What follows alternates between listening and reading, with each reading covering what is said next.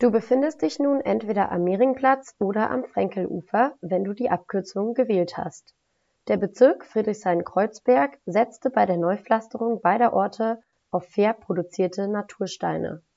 Für all diejenigen, die sich mit Städtebau nicht auskennen, erkläre ich kurz den Zusammenhang.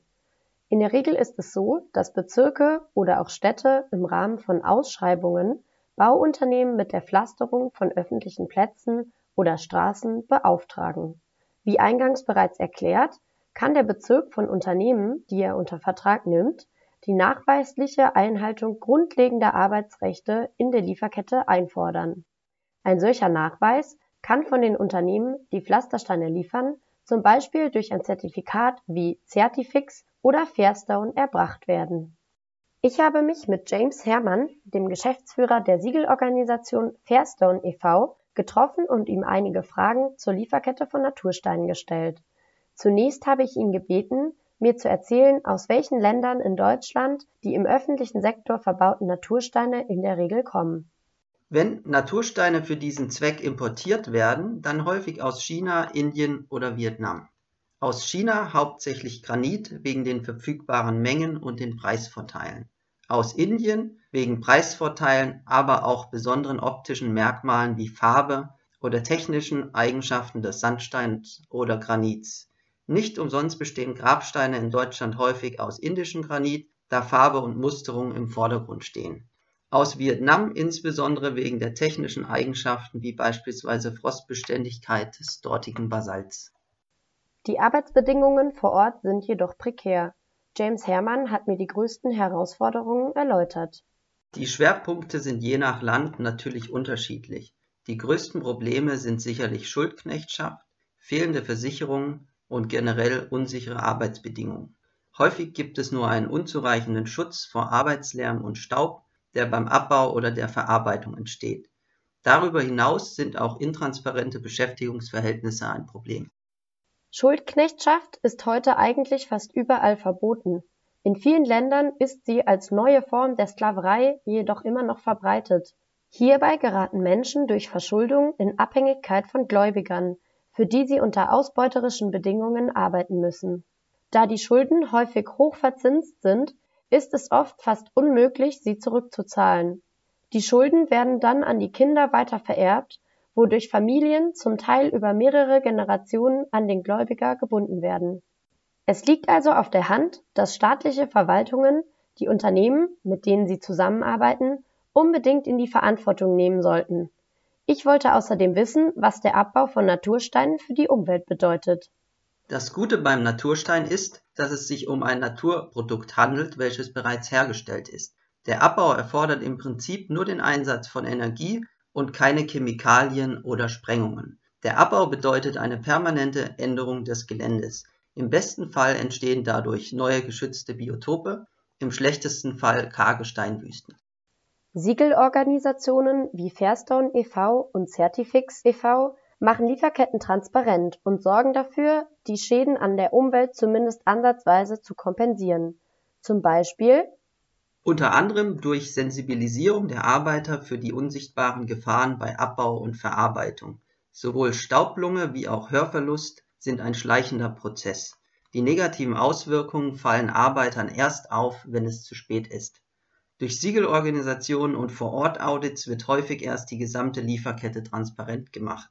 Das schützt natürlich auch vor dem Bezug aus fragwürdigen Steinbrüchen und Betrieben. Ich habe mich gefragt, wie der Markt in Deutschland aussieht und ob es wohl schwer ist, zertifizierte Natursteine zu bekommen.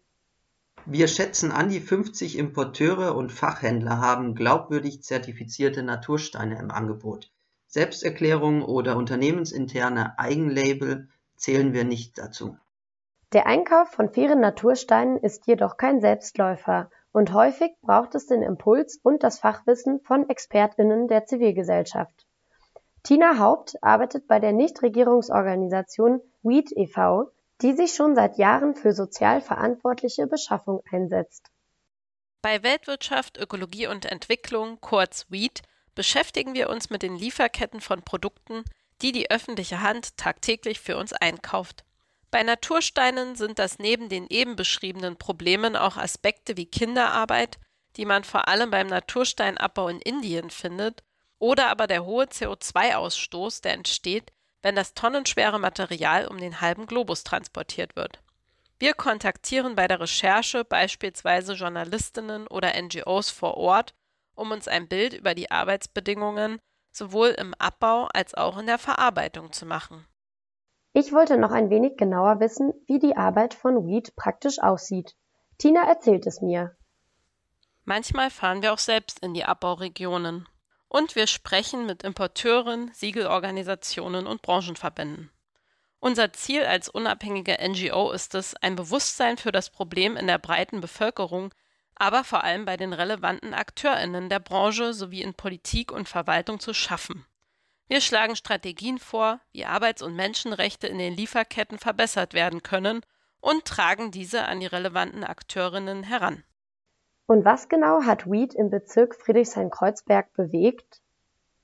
In Friedrichshain-Kreuzberg haben wir die Ausschreibung für die Neupflasterung des Mehringplatzes und des Frenkelufers erfolgreich begleitet. Die Frage war, wie der Bezirk von den VertragspartnerInnen die Einhaltung von Menschenrechten in der Lieferkette einfordern kann. Es wurde letztendlich ein Importeur gefunden, der die Anforderungen erfüllte und Natursteine lieferte, die fairstone zertifiziert waren. Auf diesen Steinen stehen sie übrigens gerade. Ich bin beeindruckt von den vielfältigen Aktivitäten und der Einflussnahme des Vereins.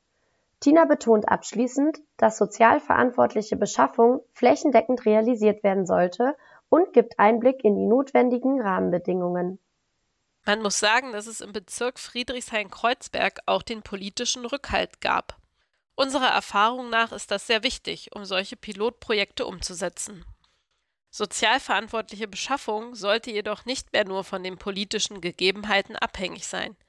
Ich wünsche mir deshalb, dass nachhaltige Beschaffung gesetzlich vorgeschrieben und die Einhaltung der geforderten Standards auch kontrolliert wird. Die aktuellen Vorgaben erlauben es Städten und Gemeinden zwar, entsprechende Vorgaben zu machen, wie effektiv die Umsetzung erfolgt, liegt jedoch letztendlich im Ermessen der jeweiligen Auftraggebenden. Wer mehr über das Projekt in Friedrichshain-Kreuzberg wissen möchte, kann sich auf der Website des Bezirksamtes die Dokumentation über den Ausschreibungsprozess herunterladen oder Weed kontaktieren. Aber auch ihr könnt, wenn ihr beispielsweise eure Terrasse neu pflastern wollt, darauf achten, woher die dafür verwendeten Steine kommen.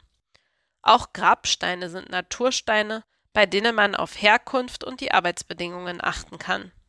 Mehr Informationen über Weed und unsere Arbeit findet ihr auf www.weed-online.org.